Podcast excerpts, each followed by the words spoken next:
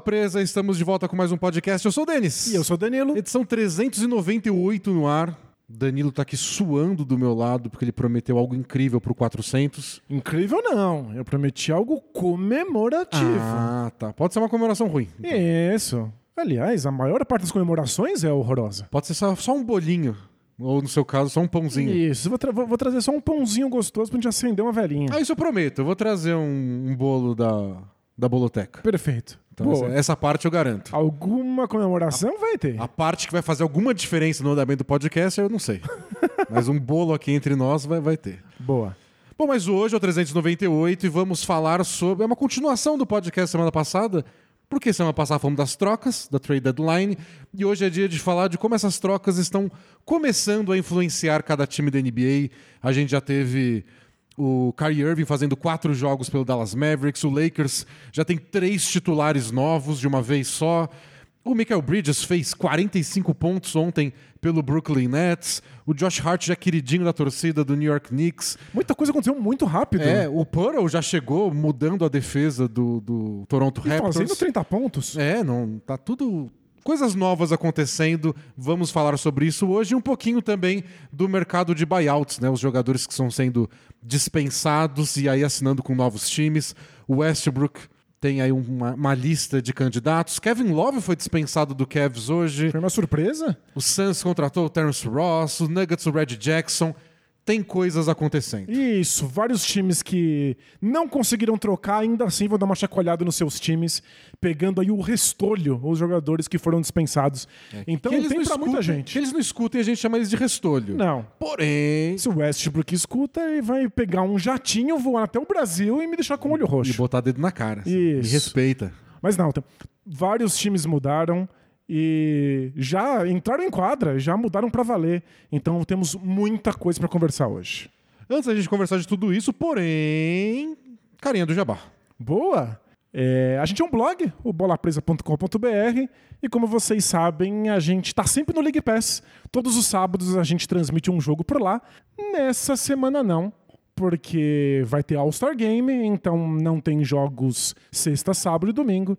Então a gente se vê de novo na semana seguinte lá no, no League Pass. Isso, nosso primeiro sábado de folga desde que começou a temporada. Pois é. Mas isso é uma excelente notícia.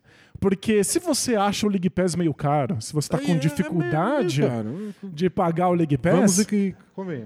Você está ganhando aí uns dias de folga para repensar a sua vida financeira. Porque esse é um carinha do jabá especial, porque a Shark veio ajudar a sua vida. Isso aí, Shark Investimentos é uma consultoria de investimentos.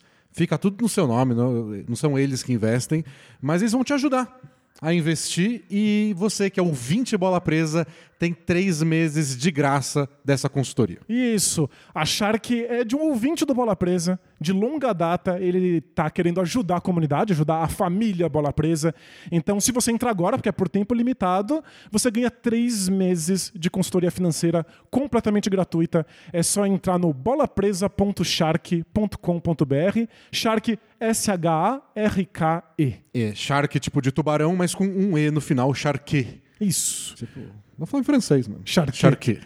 Mas é, a- se você entrar nesse link aí da Shark, tem uma coisa muito legal. Que você pode ver qual é o investimento mínimo que você tem que fazer para receber como retorno um dinheiro aí para você o, o conseguir valor do League Pass. pagar o League Pass todo ano. Eles fizeram uma estimativa com a, a média de sucesso deles nos investimentos e quanto você precisaria para ter isso no mínimo. Só para garantir seu League Passinho e aí todo sábado você acompanhar a nossa transmissão. E aí, se você empolgar, aproveita e já consegue aí sonhar com uma viagem para os Estados Unidos, assistir um joguinho lá ao vivo. A Shark tá aí para te É, ajudar. a graça da consultoria é essa, você conversa com eles diretamente, fala dos seus planos, se é a curto prazo, a longo prazo, o que você quer, e aí eles te ajudam a investir do jeito certo. Isso, e eles têm profissionais qualificados, tem cashback, tem esses três meses gratuitos aí de consultoria se você é ouvinte do Bola Presa, e é a, su é o- a sua conta, é o seu dinheiro. E eles conhecem o Bola Presa, então dá pra fazer aquele small talk quando você conversar com eles. E aí, e aí, você ouviu ontem o podcast?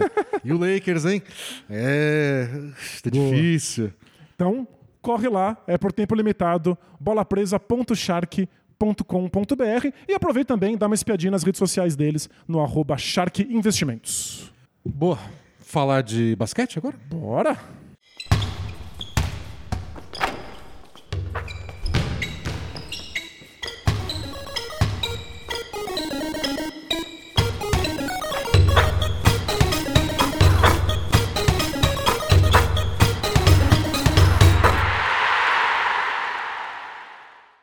Trocas, Dani. Você quer começar por que time? Eu acho, meu palpite, você pode, pode, pode criticar, que a gente deveria começar pelo Mavs, porque o Mavs começou antes. O Mavs, ter, como o Kyrie Irving foi trocado alguns dias antes da trade deadline, eles têm pelo menos mais jogos pra gente analisar. O Dallas jogou já cinco vezes desde que o Kyrie Irving estreou, mas ainda tá tudo meio dividido. Foram dois jogos só com o Kyrie, um só com o Luca e dois com o Luca e Kyrie. Bora falar deles? Teve de tudo, bora com eles. É, engraçado, a gente conseguiu já analisar como o time é com todas as combinações possíveis entre Doncic e Irving. E eu, a notícia ruim pro Dallas. Hum. Os dois jogos com Don't Irving foram duas derrotas. Exato. Já tinha gente no Twitter. O Dallas não ganhou nenhuma partida com o Luca e Kyrie juntos. Nenhuma. Tipo, eles tiveram duas tentativas, Exato, vai. é. Não é. Não vamos desesperar também. As derrotas foram pro Kings e pro Wolves. Acho que a derrota pro Wolves foi a mais marcante, porque eles estavam tomando um sacode. E aí o Kyrie Irving marcou 26 pontos só no último quarto, Foi impressionante. que já é a terceira maior marca para um jogador do Dallas Mavericks em um quarto na história da franquia. Inacreditável. Já chegou e bateu um o recorde. quarto jogo de- dele. O Novitz, que tem o recorde, acho que 29 num quarto. O, o Luca tem, acho que 28. E agora o Kyrie fez 26.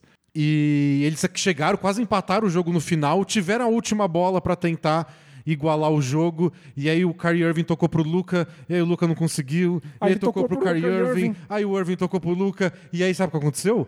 Acabou o diacho do jogo. E eles nem tentaram um arremesso É, final. Eles ficaram passando um pro outro. Não, vai você. Não, vai você. Não, vai você. Aí perderam a bola e o jogo terminou. Foi uma batata quente e se tem um lado positivo, até comentei com você no dia seguinte, isso foi um excesso de respeito.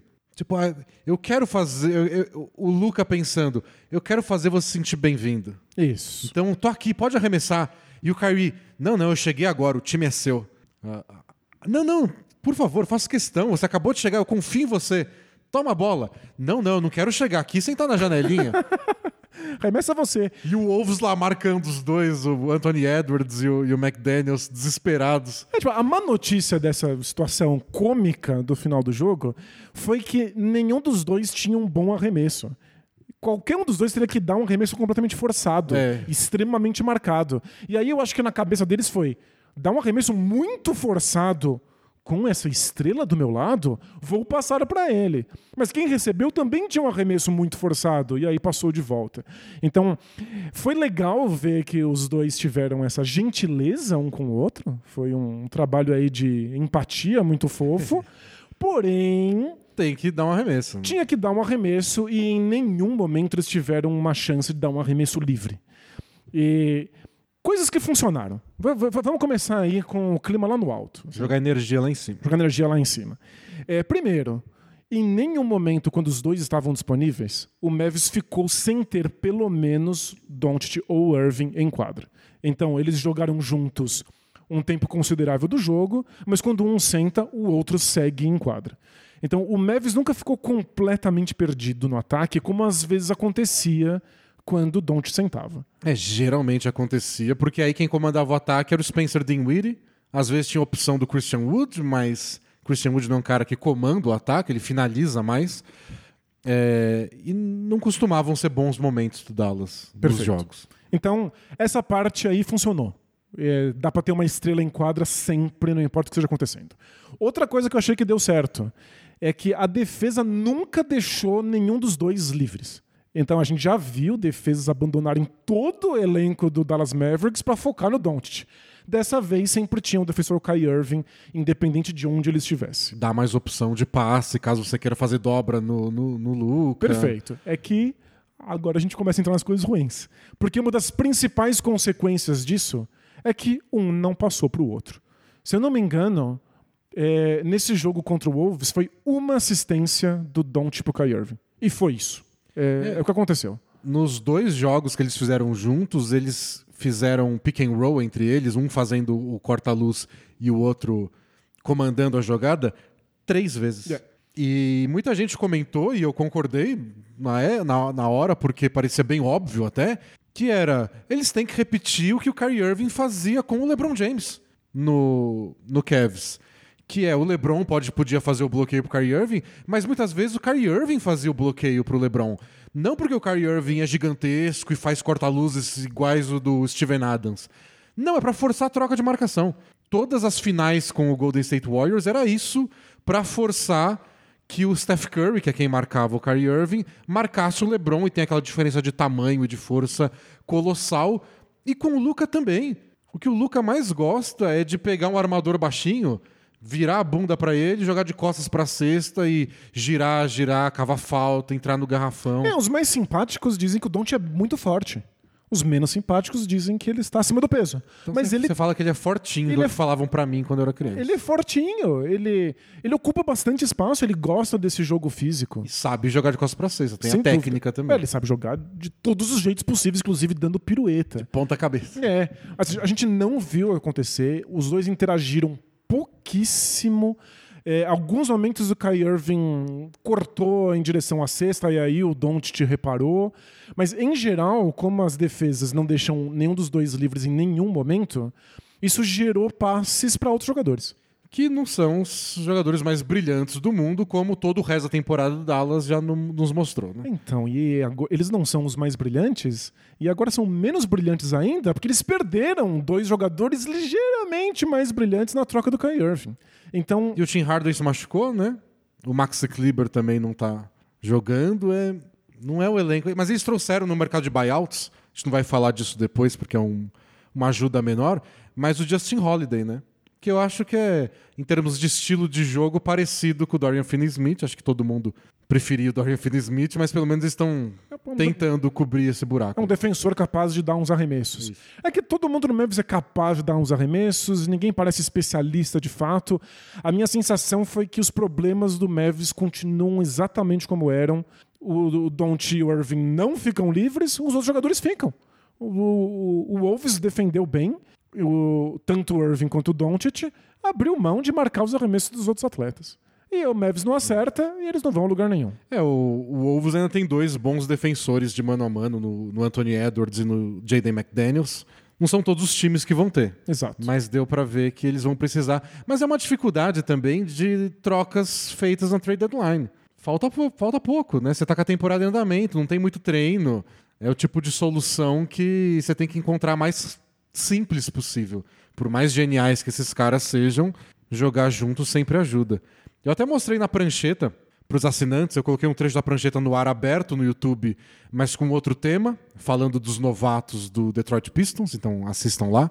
Mas os novatos, os, os assinantes viram o vídeo que eu botei do, de uma jogada dos dois. Que o Luca faz o corta-luz pro Kyrie Irving, ele começa a ser marcado pelo De'Aaron Fox, relativamente perto do garrafão. O Irving não passa a bola, e aí o Luca tem que voltar e receber o passe a três passos da linha de três. É o tipo de coisa que tem que ser automático. Teve a troca, passa pro Luca. Mas Isso vem com o tempo. não é. sei se já rolou essa instrução, não sei se já rolou essa conversa. Certamente não rolou esse treino. Certamente é foi uma das primeiras vezes que aconteceu num jogo de verdade. Então acho que não tem jeito, vai ser devagar mesmo. Então, isso talvez seja um tema que vai povoar todas as nossas conversas sobre as últimas trocas. É, jogadores que são muito bons dão um jeito. Então Kai Irving foi lá e marcou muitos pontos. Ele é sempre imparável. Ele tá tendo o benefício de não receber marcações duplas, assim como acontecia no Nets quando Kevin Durant estava disponível. O Don't recebeu menos marcações duplas. Então eles fazem o básico funcionar. Eles são espetaculares. A parte fina da coisa, de entender os lugares da quadra, os passes automáticos, como interagir entre si, vai levar um tempo. E eu acho que os grandes defensores que foram trocados se encaixaram melhor e mais rápido. Porque eles entendem como é esse jogo coletivo, em que lugar está, em que função desempenhar, imediatamente. É uma função mais simples e de menos tomada de decisão, leitura do jogo, coordenação das outras peças, igual é quando o Kyrie Irving tá, tá atacando a cesta. Exato. Então, o Kyrie Irving consegue, claro, fazer as coisas que sabe fazer. Ele dribla e bate pra cesta e acerta arremessos difíceis. Todo o resto da parte que envolve jogadas ensaiadas, uma tática, é, Padrão de movimentação. Isso, o que o técnico desenhou, isso ele não sabe ainda, então não sai. Agora, defensivamente, um técnico pode falar: a gente marca aqui 2-3, depois faz um, um mano a mano individual pressão, depois troca no corta-luz. E aí um grande defensor entende automaticamente e já executa. Então, quando a gente for falar dos jogadores que já estrearam, que foram trocados, os defensores, me parece, se saíram muito melhor. É, eu achei. No Lakers, eu acho que o mais automático foi o Vanderbilt. Exato. exemplo. O E- resto é mais. E o Josh Hart no Knicks. Sim. Parecia que tinha jogado lá defensivamente a vida inteira. É, foi instantâneo. Ofensivamente, não dá pra fazer isso. Dá pro talento individual aparecer imediatamente, claro. O Irving não joga pior porque está em Dallas. Eles mas- ganharam os dois primeiros jogos que o Irving jogou, que foi contra o Clippers e depois contra o Kings, né? Foram dois jogos seguidos com o Kings. Eles É. ganharam sem o Luca e perderam com o Luca. E foram dois jogos onde o Dallas passou de 40 pontos no primeiro quarto. Com o Irving marcando um monte de ponto e achando, encontrando todo mundo. É, Ele é o Kyrie Irving. Ele Claro, sabe o que ele é. tá fazendo, mas quanto mais joga, mais situações aparecem, mais defesas diferentes eles encaram, mais você vai identificando os problemas onde eles têm que se encontrar. Isso, e se O eles que- não forem solucionados, o que talvez seja só tarde demais, não dê mais tempo na temporada, o que a gente tem nesse Dallas Mavericks é o Don't dificilmente vai receber marcações duplas. Então é um, um ganho, algum ganho, embora marginal. E os outros jogadores do Dallas Mavericks vão continuar sendo essenciais, porque são eles que ficam livres. É, o que, o- a questão do Dallas é normal se não tiver tanto entrosamento. A maioria dos caras que chegam no meia temporada não tem mesmo. É, a questão é da aposta, né? O Kyrie Irving é o free agent no fim da, da temporada. Talvez ele precisasse de mais um tempo para conseguir E- encontrar algum tipo de entrosamento ali. E ele é imprevisível, vai saber o que acontece quando acabar a temporada. Já perguntaram pra ele se ele tinha algum comprometimento com o Dallas Mavericks. Ele respondeu que não vai pensar nisso, nem falar sobre isso, porque isso distrairia o time nessa temporada. Já é uma evolução, porque ele falou que queria continuar no Cavs e foi pro Celtics. Isso. Falou que ia renovar com o Celtics e foi pro Nets. E depois no Nets ele falou que nunca ia abandonar o companheiro dele, Kevin Durant. E aí um mês depois estava pedindo troca. Perfeito. Então. Melhor, vou... melhor que eu não diga nada. É, e eu não quero vir naquele papo de lealdade, porque eu acho meio bobagem, especialmente quando o assunto é o trabalho dele. É claro, não faz nenhum sentido. não é o casamento dele. Pois é. Mas a questão é, não fala essas coisas. E essa é uma lição tão simples de ética. Só não abre a boca. Ficar em silêncio às vezes é a melhor solução. Tipo, não precisa falar, eu quero renovar com o Boston Celtics. É falar, ah, tá legal aqui, então acho que tá tudo bem. É, tô curtindo. É, depois eu penso nisso. Não dá garantia, depois você parece só um bundão. Então, É, não, você parece um idiota, né? Acho que ele finalmente, no quarto time, ele teve a abordagem correta. Que foi. Fica quieto. É. Fala, não decidi nada. E acho que provavelmente ele não decidiu. O medo do Mavs é que ele é um cara que pode mudar de ideia a qualquer momento. Isso. E claro, o problema é que ele não ter decidido. Talvez não dê tempo pro Dallas Mavericks de fazer essa união. Vender pra ele a ideia de qual como é legal aqui, ó como vai dar certo. Isso, olha como você e o Don't juntos podem encontrar coisas especiais entre vocês. Por enquanto, eles lembram a dinâmica fracassada entre o Trey Young e o DeJounte Murray, que inclusive foi tema de prancheta É, lá no YouTube do Bola Presa. Dois caras jogando muito bem, mas com pouca interação entre eles. E nesse caso eu acho que tem interações legais, porque o Luka Doncic pode punir os jogadores que são mais baixos, que geralmente é quem ma- tá marcando o Kyrie Irving. E se você bota um jogador muito preocupado com essa troca, mais chances do Kyrie Irving conseguir bater ele no drible. Então acho que é um fazer corta-luz pro outro, tem como dar certo, acontecer Isso. mais vezes. Tem como melhorar, né? É, e dobra você não pode fazer, porque aí o outro fica livre e os dois são ótimos arremessadores. Você cria muitas dores de cabeça com uma jogada relativamente simples. E- Perfeito. E, Imagino que vai acontecer mais vezes. e é claro, aí acho, acho o último assunto pra gente falar do Dallas Mavericks, é, eles precisam pensar na defesa, porque a defesa piorou visivelmente desde o do primeiro segundo. O- a formação que é o Kai Irving liderando os reservas é um desastre defensivo. Eles se enfiaram num buraco contra o Wolves que depois o Kai Irving teve que tirar eles de novo, porque quando é Irving e reservas, eles são incapazes de impedir um único arremesso. É, o, os jogos contra o Kings, que é um grande ataque, né? Mas um foi 122 a 114 e o outro eles perderam na prorrogação lá de 133 a 128. Contra o Wolves foi 124 a 121. Eles estão cumprindo o que a gente esperava na época da troca. Eles vão se tornar um ataque muito difícil de separado com os dois juntos, mas não vão parar ninguém. E aí torce para você ser o time que faz 130, não o que faz 128. É, o problema é que o que o Jason Kidd tinha vendido e implementado em Dallas era uma grande defesa. É, o salto que eles deram temporada passada foi com a defesa, né? Porque o Dallas, melhor ataque da NBA, é desde que o Lucas chegou. A vez que eles foram longe nos playoffs foi quando a defesa mudou de claro. patamar. Agora vai ser só mais difícil. De novo, o Mavis vai precisar de tempo para implementar sua defesa. Vamos descobrir aí se eles vão ter esse tempo. Tudo depende da cabeça mirabolante de Kai Irving. Vamos falar um pouco do Lakers então, porque o Lakers teve muita mudança, né? O... No último jogo, vitória ontem contra o New Orleans Pelicans, o LeBron James voltou. Ele tinha tá com uma dor no pé, no tornozelo, ficou de fora desde que ele quebrou o recorde. Acho que foram três jogos né, que ele não jogou. Ontem ele voltou para o time titular, então o time titular tinha Anthony Davis, LeBron James e os outros três jogadores acabaram de chegar. D'Angelo Russell, Malik Beasley e o Jared Vanderbilt. Então, se a gente está falando de entrosamento, não sei o quê, porque um jogador chegou no Kyrie Irving. É, imagina o Lakers, é. Imagina o Lakers está com três titulares do dia para noite. Mas eu acho que até é um pouco mais fácil de fazer funcionar quando são jogadores mais secundários. É mais simples explicar o que, que o Vanderbilt vai fazer quando está em quadra do que desenhar agora um monte de jogadas do Irving pro Doncic, né? E o que eu achei legal é que é, as peças fizeram o que as peças faziam nos outros times. Perfeito. Então, meio que as previsões que a gente tinha na época da troca bateram. Eu achei que o Vanderbilt se adaptou muito fácil, porque ele é um cara que nunca tem jogada desenhada para ele, os outros times deixam meio livre. Então, todas as cestas que ele fez contra o Pelicans foi se movimentando sem a bola. O Pelicans esqueceu dele, ele cortou em direção à cesta, recebeu lá embaixo e finalizou. Ele é bem ativo na defesa, então marcou o Brandon Ingram, conseguiu roubo de bola, deu um toco no Alvarado lá na vindo de trás. Ele é o cara da energia que só lê o que está acontecendo e se joga. É, Deu muito certo. Logo de cara é um tipo de jogador que o Lakers não tinha. Eu sinto que ele está cumprindo a função que a gente imaginou que o Patrick Beverly executaria. E que, vamos ser sinceros, o Patrick Beverly também achou que ele exerceria no time, né? Mas ele não tem o tamanho do Vanderbilt. Né? É, eu acho que o Patrick Beverly já está sentindo os anos. O Vanderbilt é. é. só mais jovem, muito mais físico, muito mais energia.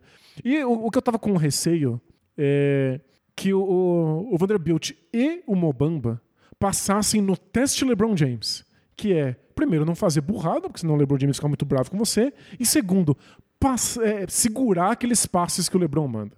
Você tem que ser capaz, se você é um jogador de garrafão, de pegar. Segurar um míssil. Aqueles mísseis que o LeBron envia para os jogadores que jogam com ele. Os dois passaram no teste. Isso para mim era o mais importante, funciona, o resto se ajeita depois.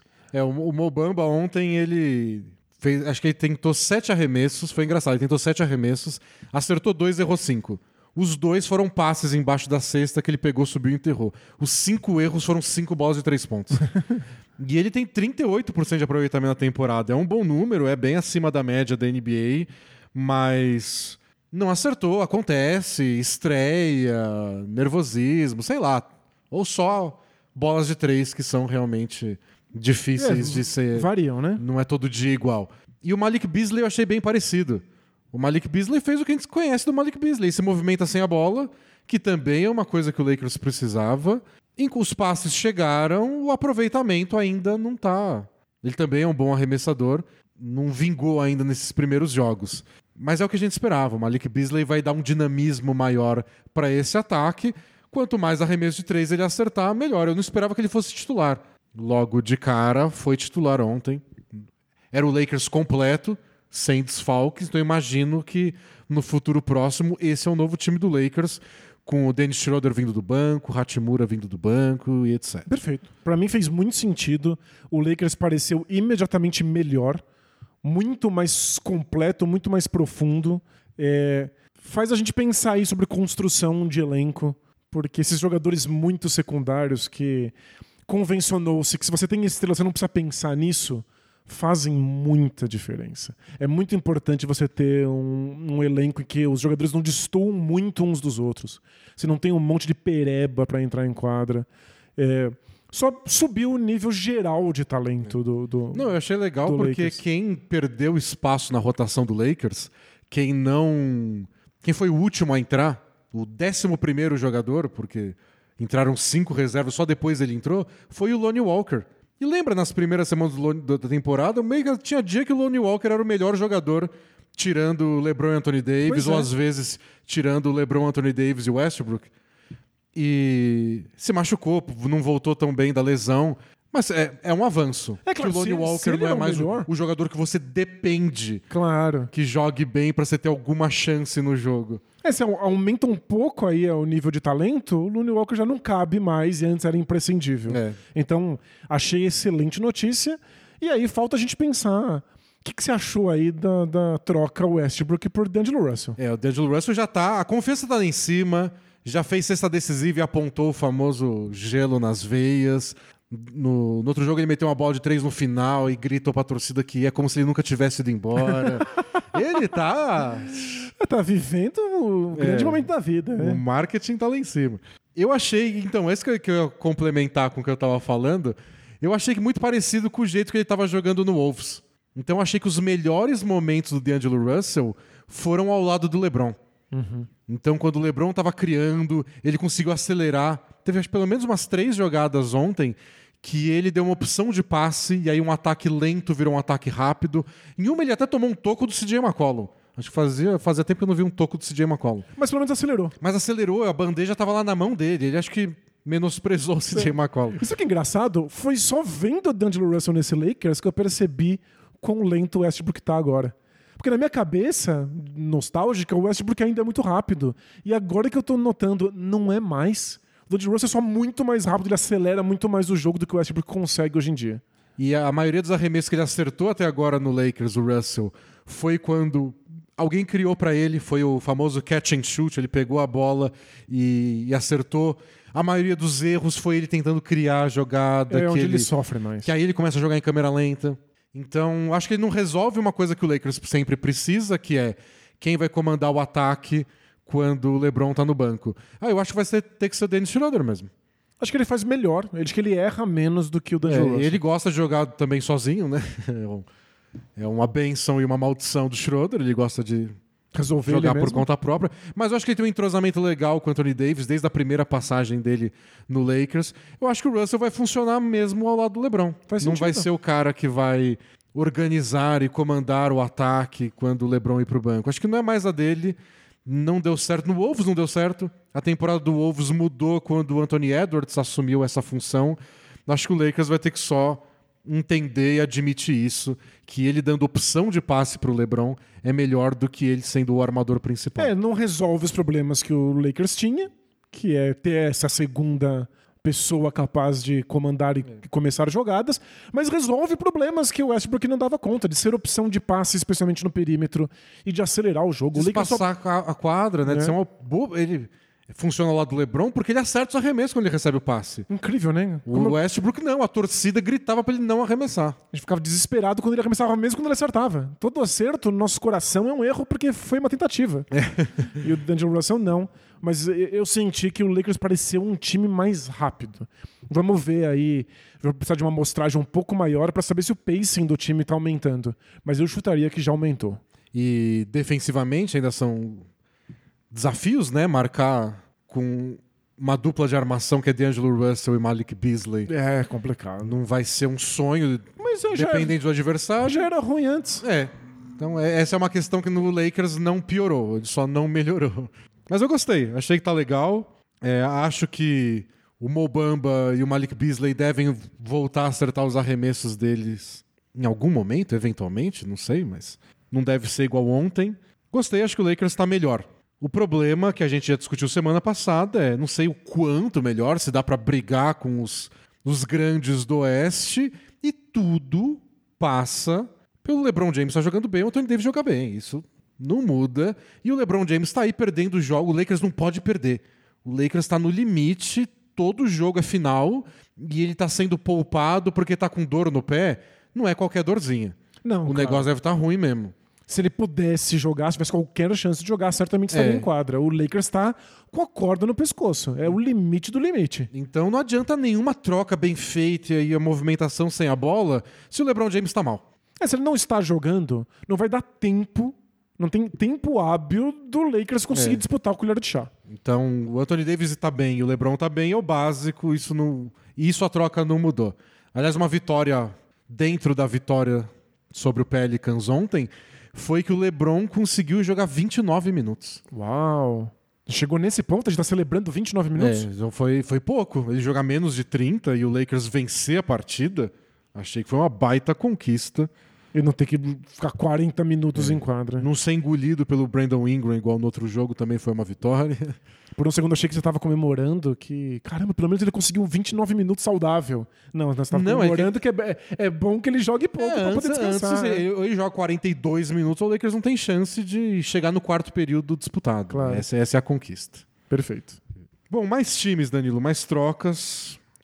Já que a gente tá falando da rodada de ontem, antes do Lakers ganhar o jogo do Pelicans, a gente teve a vitória do Brooklyn Nets pra cima do Miami Heat, com nada mais, nada menos que 45 pontos de Michael Bridges, recém-chegado do Phoenix Suns. Já tem piadinhas que ele é o Brooklyn Bridges, porque a, As ponte do pontes, né? Brooklyn é um ponto turístico lá, um, um, um marco da região. E o sobrenome dele é Bridges e, bom, É, apelidos o, nem troca- sempre. o trocadilho tá, tá- tá pronto, faz quem quer. Isso. Mas eu até comentei antes do podcast começar que antes das trocas, dois jogadores do Nets tinham jogos de pelo menos 45 pontos na temporada. Kyrie Irving e Kevin Durant, óbvio. Mas desde a troca do Kyrie Irving, dois jogadores. Cam Thomas E e, o Thom- agora o Bridges. E o Cam Thomas mais de uma vez. Cam Thomas, é, 45, acho que ele passou uma. Mas de 40, ele passou em três jogos seguidos. É muito incrível. Ele quebrou uma marca do Alan Iverson. O Alan Iverson era o último jogador tão jovem a conseguir 40 pontos em três partidas É consecutivas. inacreditável. A gente volta pra essa era em que o Nets é um time em que todo mundo pode quebrar um recorde porque eles estão de braços abertos pro que É. você tiver pra entregar. Pra citar o, o grande frasista Bradley Bill, esse time do Nets é onde todo mundo come. Isso, todo mundo come. Que é a frase que o Bradley Bill usou quando o John Wall se machucou e de repente o Wizards começou a jogar bem e ganhar jogos e o time dava 30 assistências e aí o Bradley Bill falou que não, tá, tá todo mundo comendo. Todo mundo comendo. E o John Wall ficou revoltado. Mas é, o Nets era isso antes de Irving e Duran. Voltou a ser isso instantaneamente no primeiro ou segundo depois da troca. É. E tiveram umas jogadas bem legais. Tem uma bola de três do Bridges mesmo, que é uma boa jogada defensiva. Eles pegam o rebote, aí quem pegou o rebote passa pro Dinwiddie, o Dinwiddie passa pro Ken Johnson, Ken Johnson pa- passa pra, pra zona morta, o Bridges acerta o arremesso, a bola não bateu no chão. Foi só pum, pum, pum, passes diretos. É, Então, e aí eu fico pensando quando eu vejo esse tipo de coisa. É muito complicado, já que eles não treinaram, já que eles certamente não decoraram todo o playbook, o livro de jogadas do time, que eles tenham ensaiado isso. Provavelmente alguns princípios básicos foram estabelecidos e os jogadores só estão indo ali no, no feeling. É, são coisas simples, do tipo. Vão Passa- pro, vão pro ataque, corre cada um pra, pra zona morta. Isso, passa pra quem tá livre e nunca para de se mexer. E quando você tem um monte de jogadores minimamente talentosos, esse tipo de coisa funciona. Não, e são jogadores inteligentes que, que o Suns tem também. O Cam Johnson, o Bridges, o Dinwiddie, o Dorian Finney-Smith, que ontem especificamente não, não jogou bem, não acertou um arremesso, mas foi gente, e dá pra ver durante o jogo. Um pedido de jogada e alguém apontava, falava, não, volta, vem. Não é uma coisa ainda tão automática, mas se você jogar simples, que é uma coisa que faz sentido pra esse Nets, porque foi uma das mudanças que o Jacques Vaughn, técnico, fez quando ele assumiu no lugar do Steve Nash. O Net queria umas coisas extremamente complexas. né? O- uma coisa que elogiaram, o Kevin Durant elogiou, o Kyrie Irving, de como o ataque estava mais simples. Então, se você dá o tablet lá pro, pro, pro Bridges, pro Cam Johnson, pro Dinwiddie, são coisas que, que eles já faziam. Não são coisas muito complexas. E aí é muito de ler o- Aquela coisa que todos os jogadores falam.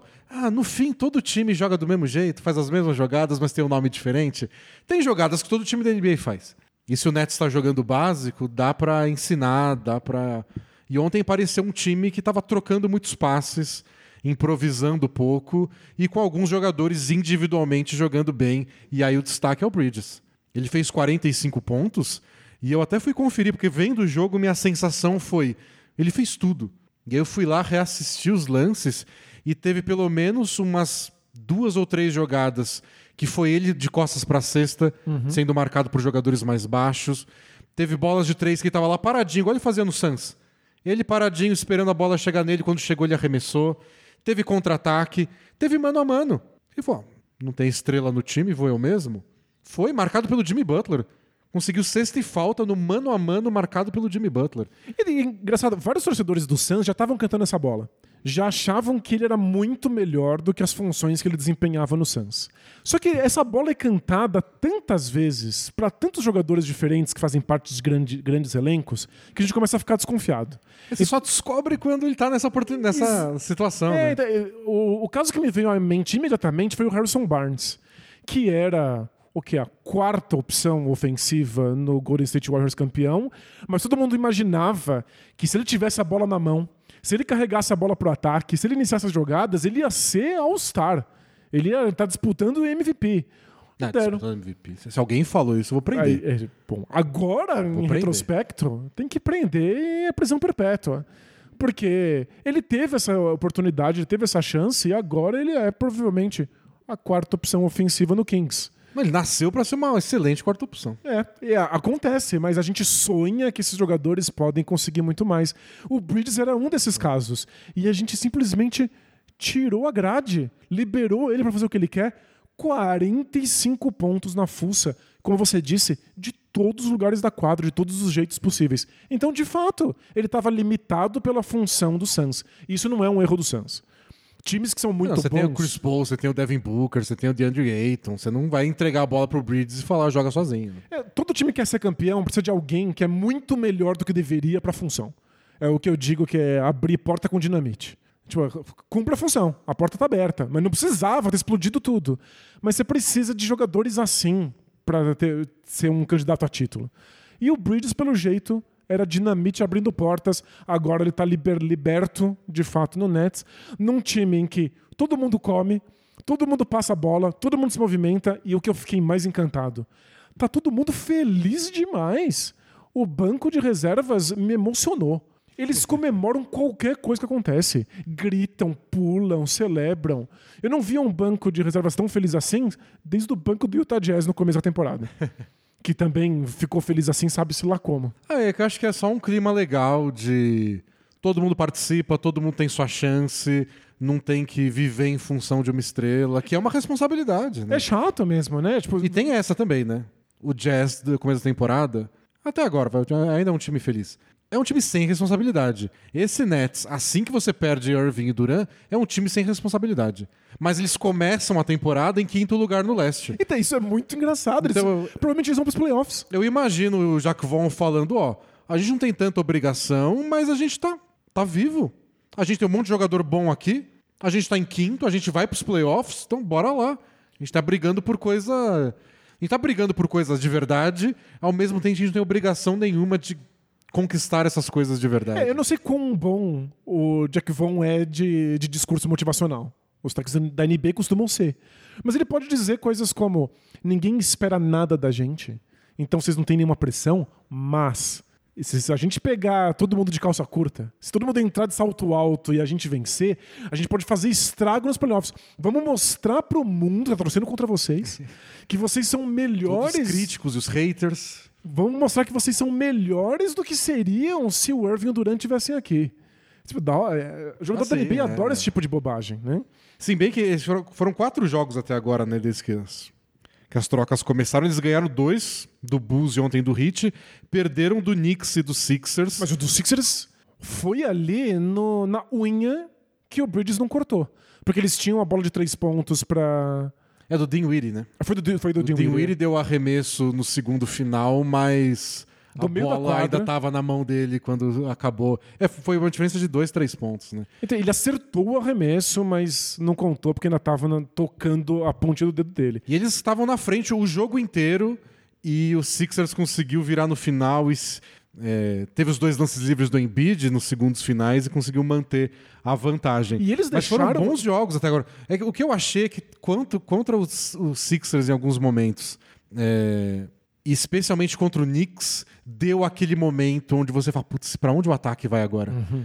Sabe quando você joga certinho? Igual todo time, famoso time arrumadinho? É tipo, mas E aí a bola não entra, e você roda a bola e acha aquela bola na zona morta, mas não cai. E aí passa um minuto, e do outro lado, sei lá, o, o Jalen Brunson fazendo chover. Você fala, "Putz, Essa era a hora do Kevin Durant. é, pra quem eu passo a bola agora que vai inventar sozinho aí uma solução? E todo time arrumadinho passa por isso. Que foi o Knicks nos playoffs lá. Não, mas e agora aquelas bolas absurdas do Julius Randle não estão entrando. O que, que eu faço? E acho que o Nets vai passar por isso. A não ser que o Bridges seja o Bridges de ontem todo o jogo. Isso, aí eles vão saber que ele é a solução. Mas é o que você falou, a gente descobre isso quando eles são colocados nessa, nessa situação. Outro exemplo que eu lembrei quando você estava falando do, Do Harrison do Barnes. Harrison Barnes foi do Red Jackson. Quando Ele achava que ele, que ele ia ser uma estrela, ele queria mais espaço. o Red Jackson era o reserva do Oklahoma City Thunder quando eles tinham Westbrook e Durant. E ele entrava por alguns minutos no lugar do Westbrook, e pontuava, e ele achava, não, preciso jogar mais que 20 minutos por jogo. E ele, ele forçou a barra para ser trocado porque ele tinha certeza que ele ia estourar.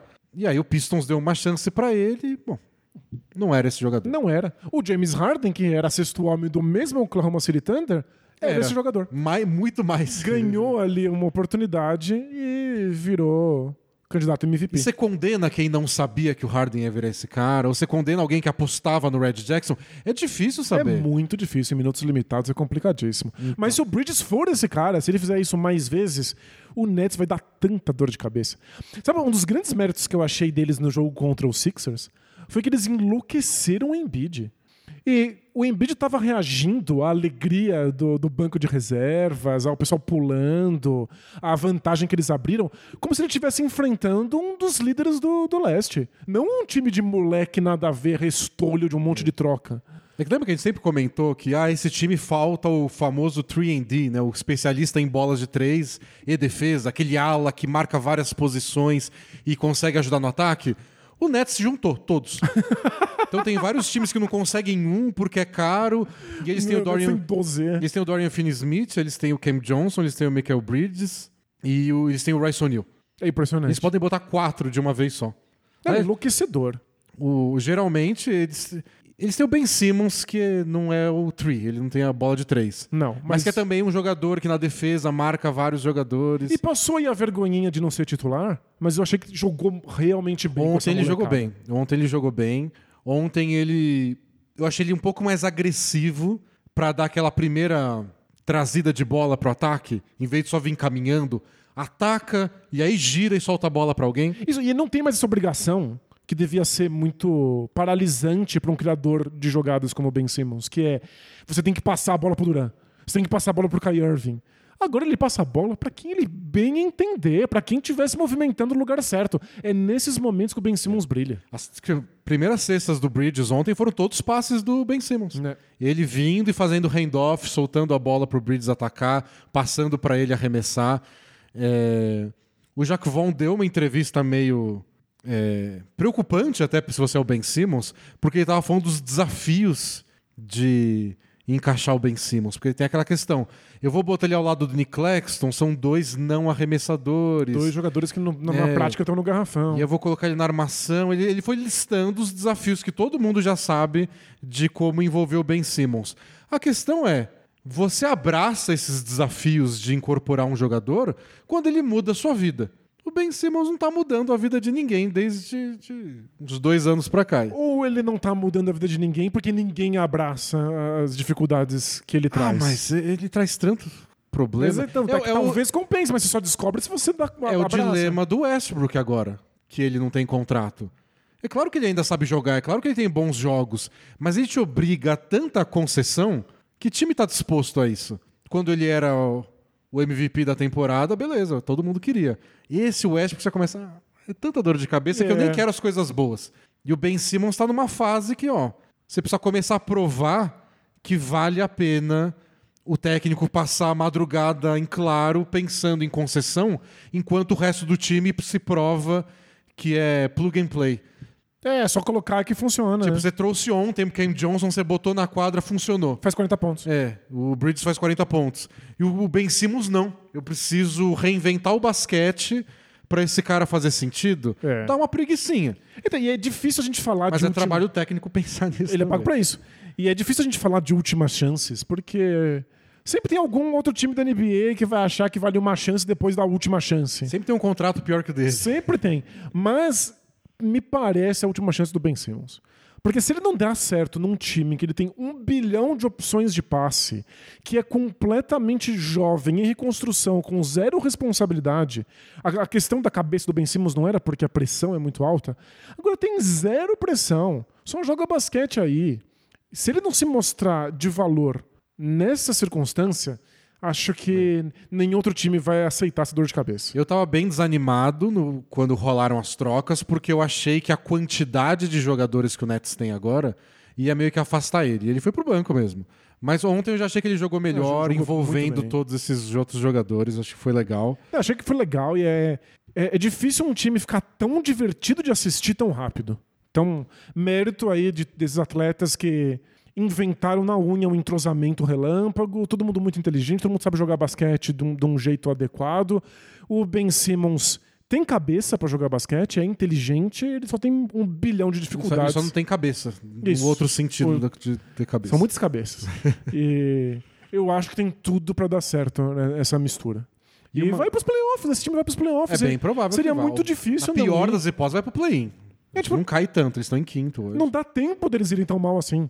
É um time que, se, fica- se ficar médio, É, vai pros tão- playoffs com vantagem. Com Por enquanto, folga. duas vitórias, duas derrotas. É. eu, eu- eu chutaria que esse Nets vai ser até o fim da temporada.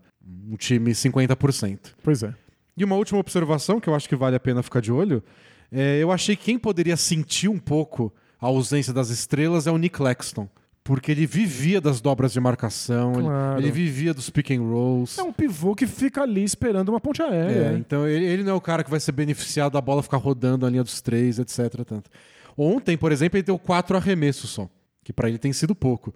Mas os dois que ele acertou foram passes do Bridges que infiltrou, usou um bloqueio do, do, do, do Claxton, atraiu a marcação e aí soltou a bola. Se o Bridges virar esse cara, aí o Claxton volta a ter alguém alimentando ele. Aí é bom sinal pro Bridges, pro Nets, pro Claxton, pra todo mundo. Vou assistir muito Nets no futuro próximo pra ver o quanto o Bridges vai se desenvolver nessa função liberta É, dele. porque o, o Bridges é um desses atletas que faz bem absolutamente tudo. E aí ele tem que decidir no que, que ele vai ser espetacular. Ele tem, assim, tantas áreas que ele pode evoluir que ele parece Hum. os cursos da Lura. Momento Alura. Essa, essa foi bonita. Dani. É porque a Lura é a maior escola de tecnologia online do Brasil, tem mais de mil cursos diferentes. E você pode levar aí as suas áreas de conhecimento para qualquer lado. Inclusive, a Lura tem lá vários caminhos sugeridos, porque você pode ir mais uma- numa área de uma certa programação, mais na área de uma outra linguagem de programação, mais para um cargo de diretoria, de liderança, de produção de conteúdo. Tem muita opção diferente. Você pode virar um, um Bridges da vida. Não, pode ser um Bridges até em outro sentido. Você tá lá no seu emprego atual, só aprendendo coisa nova, só esperando te darem a chance, talvez em outro lugar que pague melhor. Fala, agora vocês vão deixar eu fazer tudo? Então toma isso, toma 45 pontos. Não sei o que significa no seu emprego fazer 45 pontos, Claro. mas arrebenta lá, amigão. Isso, né? Quando surgir uma oportunidade, todo mundo aqui só sabe fazer X. Como seria bom se alguém aqui soubesse fazer Y? Aí Aí você você levanta a mão e fala: Eu, eu tô pronto pra esse momento. Você vai lá e brilha, catapultando a sua carreira. alura.com.br barra promoção barra bola presa, você tem 10% de desconto para fazer sua matrícula e começar aí sua vida de Michael Bridges rumo ao estrelato. Isso. Ou pelo menos a uma chance do estrelato. né? Isso. Se prepara, se coloca em posição de ser chamado aí pra um, um lugar de liderança como o Bridges foi parar no Nets. Pra quando sua empresa te demitir porque eles contrataram o Kevin Durant da sua área, Você brilha em outro lugar. eles vão se arrepender ainda É disso. Bom, Danilo, agora jogo rápido. Diga. Vamos falar de outras estreias de jogadores menos consagrados ou de times que adquiriram menos jogadores, que é Nets e Lakers, né? Pegaram um caminhão cada um. E depois o mercado de buyout também, que são contratações menores, né? Os malucos foram dispensados, não são eles que vão mudar a vida de ninguém, mas às vezes dão uma ajuda é, decisiva num time que briga por outras coisas. Começar com as estreias, a gente citou já o Josh Hart no New York Knicks. Eu acho que ele nasceu para jogar pro Thibodeau. Ele ama o, o Jalen Brunson porque jogaram juntos na Universidade de Vila Nova. O Brunson ama ele. Eles estavam muito felizes de estar na companhia um É. do outro. Ele, o Josh Hart é o jogador dessas jogadas que a torcida gosta. Por isso que ele- a torcida sempre gostava dele no Lakers, no Pelicans, no Blazers. Porque ele pega aquele rebote brigado, ele rouba a bola. Isso, ele pula dando cabeçada em todo mundo. É, ele rouba a bola e puxa contra-ataque, vai sozinho de um lado pro outro. E aí o Madison Square Garden já tá apaixonado por ele. Então, nunca saia do Knicks. Esse é meu pedido pro Josh É, Hart. porque o Thibodeau não quer ninguém que sabe jogar basquete. Pra ele jogar basquete é superestimado. Ele quer gente que tem empolgação, vontade e gana. Depois, se precisar aprender basquete, aprende. Faz um curso aí na Alura. É, Esse, esse é, ainda não tem, mas nota, né? faz um, fa- faz um curso qualquer. E o Josh Hart tem tudo isso que o Thibodeau aprecia e calhou de que ele sabe jogar basquete. Então é um casamento perfeito. Ele acerta as bolas de três pontos que o Knicks gera muito. É, e ele tá no, no, no- Blazers, ele tava hesitando muito em arremessar de três, porque ele tava numa temporada meio ruim de três pontos. Às vezes mudar de áreas pode ajudar também. Vamos ver se ele embala E nas bolas de três. E Jalen Brunson gera muitas oportunidades de bolas de três pontos para outros jogadores. Ele vai se aproveitar disso. E a- a- o encaixe dele defensivo foi imediato. É como se ele sempre tivesse estado lá. É, o Knicks é só um time melhor. É, eu achei que eles não perderam nada, que eles usavam muito e agora eles adicionaram um jogador que participa e que já fez diferença em alguns jogos. Já teve seu grande jogo ofensivo, que ele não vai ter sempre. Não precisa, né? Pode ter. Eu gostei muito. Achei que foi uma ótima troca do Knicks pro, pensando no, no vestiário, que foi o assunto do- da troca, né? A amizade dele com o Brunson, mas que ajuda na defesa, ajuda na movimentação do ataque, é mais um cara que sabe como se mexer, o que é importante, né? Porque é um time que tem muito muito mano a mano do Brunson, muito mano a mano do Julius Randle. Ter aquele cara que só se mexe, encontra aquela opção de passe para receber e finalizar é importante. Gostei muito pro Knicks. E finalmente a gente tem uma troca, uma contratação do Knicks que casa perfeitamente com a cultura que eles estão criando. Eu tenho minhas ressalvas em você oferecer um time do tamanho do Knicks para o Thibodeau e ter que se adequar à imagem que ele tem do basquete e que ele tem de como deve ser uma equipe. Mas já que você fez isso, traga jogadores que se encaixam nessa mentalidade.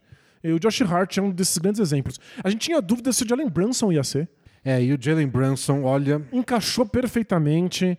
Ele tem realmente esse estilo de jogar, somado, claro, a um nível de criatividade que desafoga o ataque que era extremamente engessado do Knicks. não sei se a gente já comentou isso ao longo da, da temporada, porque quando a gente falou do Knicks tinha outras questões importantes, como melhorou a defesa deles lá, quando ele- o, o Thibodeau mudou a rotação, tirou o Fournier, etc. Mas vale esse registro oficial de que todas as dúvidas que a gente tinha quando o Knicks pagou caro pelo Brunson já não existem mais. Porque a, a ideia, a, impressão inicial era tinha que pagar caro, senão ele ficava no Mavis. Claro. Se você quer ter o jogador, às vezes custa caro, faz parte, mas não sei se ele vai ser tudo isso. Todo jogo ele vai ser um cara que pontua tanto. No Mavs ele tinha seus dias como ajudante do Luca, como o cara principal, titular, armador, arremessando 20 bolas por jogo. Olha, ele nunca te deixa na mão. É, eu tinha, Impressionante. eu tinha várias dúvidas, que era se ele ia conseguir jogar tão bem sem um outro armador do lado, que é o Doncic. Às vezes o Jalen Brunson jogava sozinho, sem o Doncic. Mas aí ele se bene- beneficiava de um esquema tático todo desenhado pro Doncic e o Jalen Brunson só Executava ele por 10 minutos. Exato, ele usava o fato de que o time girava ao redor dele. E eu pensei, o Knicks ele não vai ter outro armador. O Knicks não vai ter os arremessadores que o Dallas teve temporada passada. E não sei se o Thibodeau vai montar todo um esquema ofensivo ao redor do Jalen Brunson. E a, a- a resposta é, não montou um esquema assim, mas deu muita liberdade e o Jalen Brunson não precisa de um esquema inteiro que gira ao redor dele. Porque meu medo era o Brunson precisa entrar no garrafão. E eles têm o Julius Randle, eles têm o Mitchell Robinson, os dois ao mesmo tempo em quadra. E não. Consegue, pontua bem, tá acertando arremesso de longe, criou uma conexão legal com o Randall. Aí o Randall hoje não pontua só mais no mano a mano. E, e o que é muito importante, o Randall voltou a acertar os arremessos É. de longa distância dele. E aí os dois conseguem intercalar quem tá infiltrando, quem tá no perímetro, o que permite que eles troquem passes. É uma das maiores combinações de assistência na temporada na NBA. Branson para Randall. É, Tá no top 10 lá de maiores contribuições. impressionante. Então, muito legal pro Knicks. O Josh Hart ajuda nesse time que já tava melhorando. E, e eu acho que é esquisito o Knicks, que sempre bateu no peito pra falar: não, a gente é gigante e todo mundo quer jogar em Nova York. O, o grande free agent vai chegar cedo ou tarde. Nunca chegava, porque eles são uma confusão. Eu, eu gosto dessa abordagem. Às vezes a gente bate o olho num time e fala: mas esse time nunca vai ser campeão. Hum, 29 não são, toda temporada. Mas tá tudo bem. Eu, eu acho que às vezes é saudável você montar um bom time e ter um bom time todo ano. E aí você espera a oportunidade. Você se coloca em condições de receber uma estrela, de conseguir uma troca bombástica. É, eu prefiro às vezes, às vezes a gente se apaixona muito pela ideia do não, vamos ser o próximo time com 28 escolhas de primeira rodada, porque a gente vai fazer uma coisa, não vamos ter espaço teto salarial para fazer a grande contratação de free agents na off-season. E aí você fica, o sonho é sempre grande, a realidade nunca chega. O Knicks é um time bom de verdade. Não tem, a gente não acha que vai ser campeão, mas vai ter, vai para os playoffs, vai ser legal. Vai dar um trabalho. Todo dia é legal ver o Knicks jogar. E, bom, daqui a pouco aparece uma chance. Sei lá. E sério, é, é um nível de dignidade pra uma franquia que passou tanto tempo sem isso. É. É, que tipo, só é- tinha o nome, né? Durante aí 15 anos o Knicks teve só o nome. É. E uma temporada boa com o Carmelo. Agora tem nome, bons jogadores, uma cultura, um jeito de pensar, um jeito de jogar. É reconhecível. E aí, o que vem depois, tanto faz. Por enquanto, o time volta a ser digno. O futuro Não a Deus piada. pertence. É, pois é. Outra estreia legal foi a do Poeltl no Toronto Raptors. É, chegou fazendo 30 pontos, dando sete tocos, um monte de assistência. No- nos primeiros, acho que dois jogos dele, ou foi no primeiro jogo? Acho que foi nos primeiros dois jogos. Tô perdido. A diferença do rating defensivo, que é quantos pontos o time sofre a cada 100 posses de bola, nos minutos com o Puddle e sem o Puddle, era assim, colossal, tipo 20 pontos de diferença. E absurdo. E como é que ele faz isso defensivamente e marca 30 pontos? É, de verdade, ele jogou no Spurs e fez muita diferença. O Spurs era muito pior quando ele não estava. Mas é que o time era meio que o ruim time era tão quebrado, todo. né, sem ele, que... Mas era arrumadinho, tem jogadas, tem algum grau de sofisticação no Spurs que outros times que estão em reconstrução não tem. No Raptors ele só entrou e Eles encaixou. não tinham ninguém com a função que ele executa, tanto no ataque quanto na defesa. Eu gostei da troca, fiquei mais feliz vendo ele jogar agora, porque acho que cobre todas as possibilidades do Raptors. Se eles quiserem insistir mais com esse time, já parece um time melhor. Sem dúvida. É melhor o suficiente? Eu não sei. Eu acho que ainda não, mas também não, não É. tem pressa, né? Talvez Van Vliet vá embora na off-season, talvez o Gary Trent Jr. vá embora, vai trazer. O Puddle tem o lugarzinho dele lá, não funciona com o Siakam, então não tem erro. Não importa que caminho eles tomem, acho que eles só conseguiram um bom pivô titular, que é uma coisa que todo time precisa. Pois é. E foi barato. Ele jogou muito melhor do que qualquer um teria imaginado que jogaria logo de cara no Raptors. E a outra estreia que eu queria falar antes da gente ir para os buyouts é do James Wiseman, que ontem fez a estreia dele pelo Pistons e achei que foi bem importante para ele mudar de time.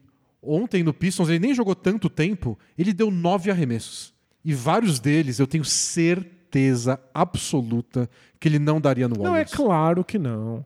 É, o Warriors tem essa mentalidade de se você está livre, você precisa arremessar, mas você tem que abrir mão dos bons arremessos pelos arremessos excelentes. Nunca era um arremesso excelente na mão do E Wiseman. ainda mais sendo pivô, que você tem aquela função que o Kevin Looney e o Draymond Green executam tão bem, de procurar, olha a quadra, procura o Clay Thompson e faz o handoff para ele. Você nunca olha pra cesta. É, é muito Ontem não, ontem ele pegou o rebote ofensivo, olhou pra cesta.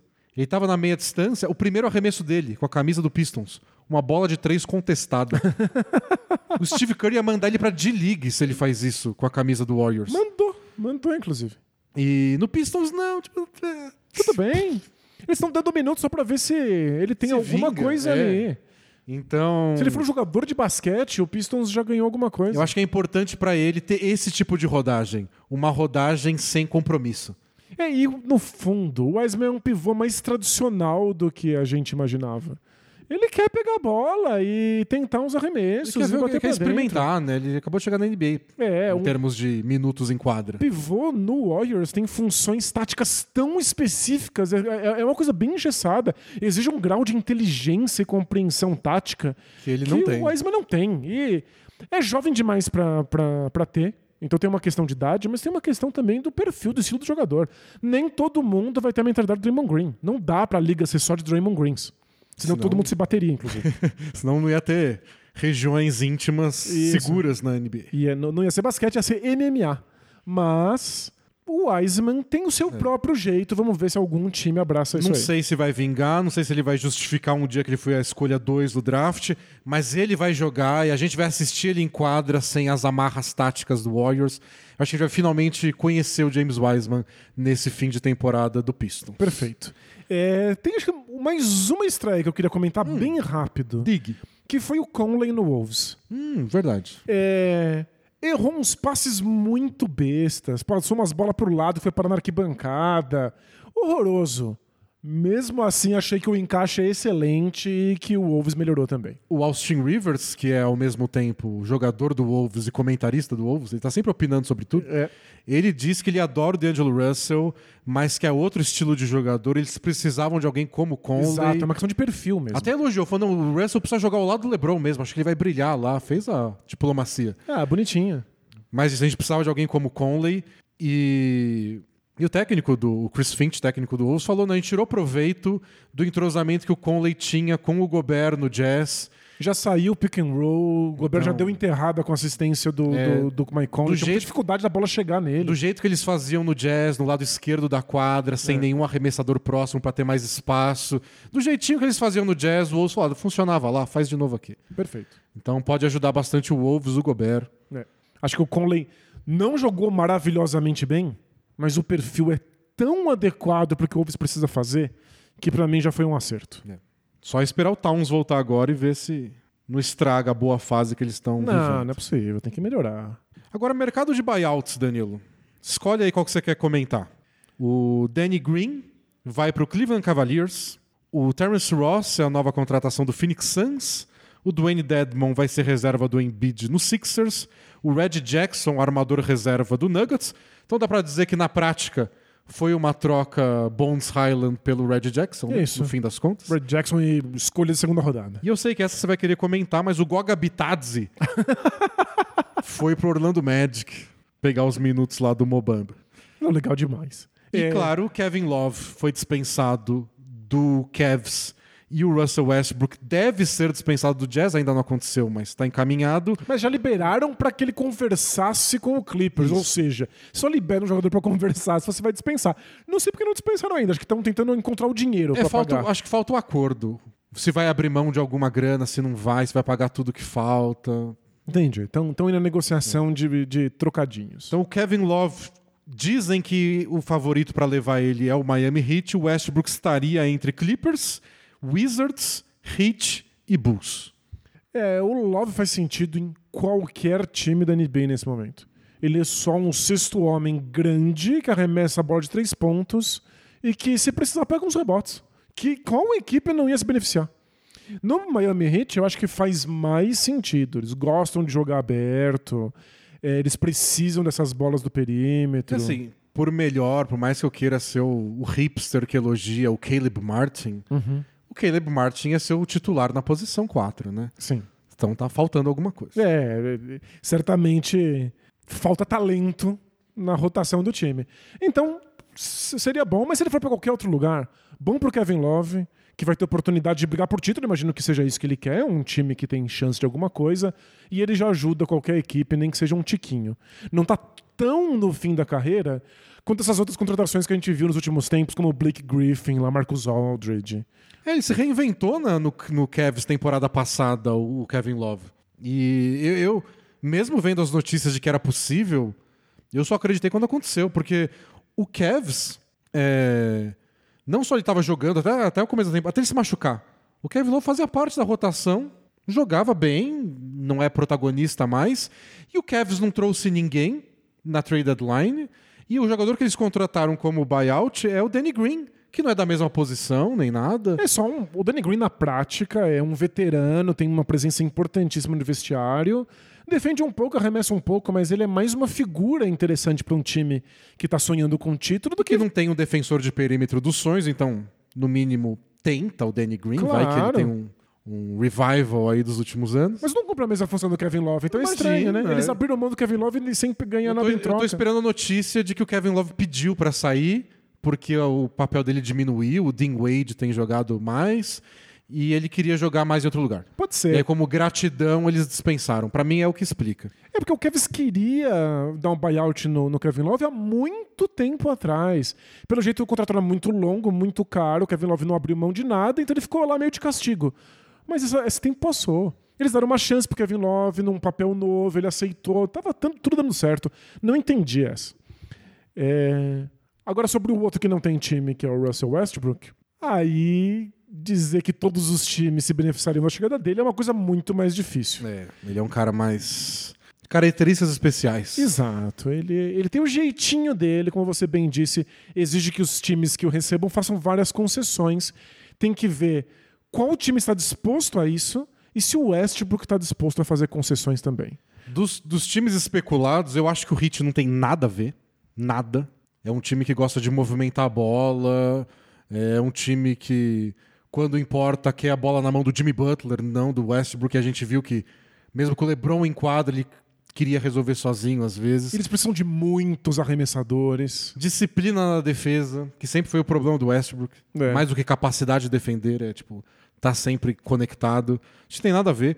Com o Wizards, acho que faz todo sentido. Ele, ele, ele conseguiu, ele fez concessões lá, o Wizard fez também. Ou seja, um desses casos de casamento bem feito. E ninguém sabe qual é o plano do Wizards mesmo, então. pff, Tanto faz, Tanto né? faz, então é isso fa- combina. Ele jogava bem com o Bradley Beal. É. Foi uma dupla que realmente funcionou por meia temporada. Bulls combina porque grita, é uma contratação que grita assim, desespero. Isso. A gente não sabe mais o que Desastre, fazer. Caos. É, então se você não sabe mais o que fazer, beleza.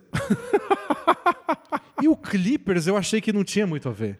Porque eu falei, putz. Minutos limitadíssimos, Eu correto? sei que ele é, ele é brother do Paul George desde que eles jogaram juntos no Thunder, mas. É esse o tipo de armador que eles procuram? Eu não sei o que eles procuram também. Eu- A minha sensação é que eles pegam qualquer veterano que joga no mano a mano. Porque pra não ter que pensar em como, como joga no ataque. Pra não ter que ter um plano ofensivo. Então, eu, eu vi uma crítica hoje do Half Court Hoops, que é um, uma conta no Twitter, eles têm um canal no YouTube também, que eu sempre é, recomendo sobre tática. Ele fez uma observação que eu não tinha pensado. O, os- o Clippers é o time que gosta de jogar baixo, né? Isso, é. Eles tiram o Zubat às vezes e jogam sem pivô. Ou, ou é o Zubat, porque o Tyron Lu ama o Zubat, ou é small ball total. Vamos ver com o Plumlee agora, né? É. Mas foi quando ele brilhou no Rockets, né? O Westbrook.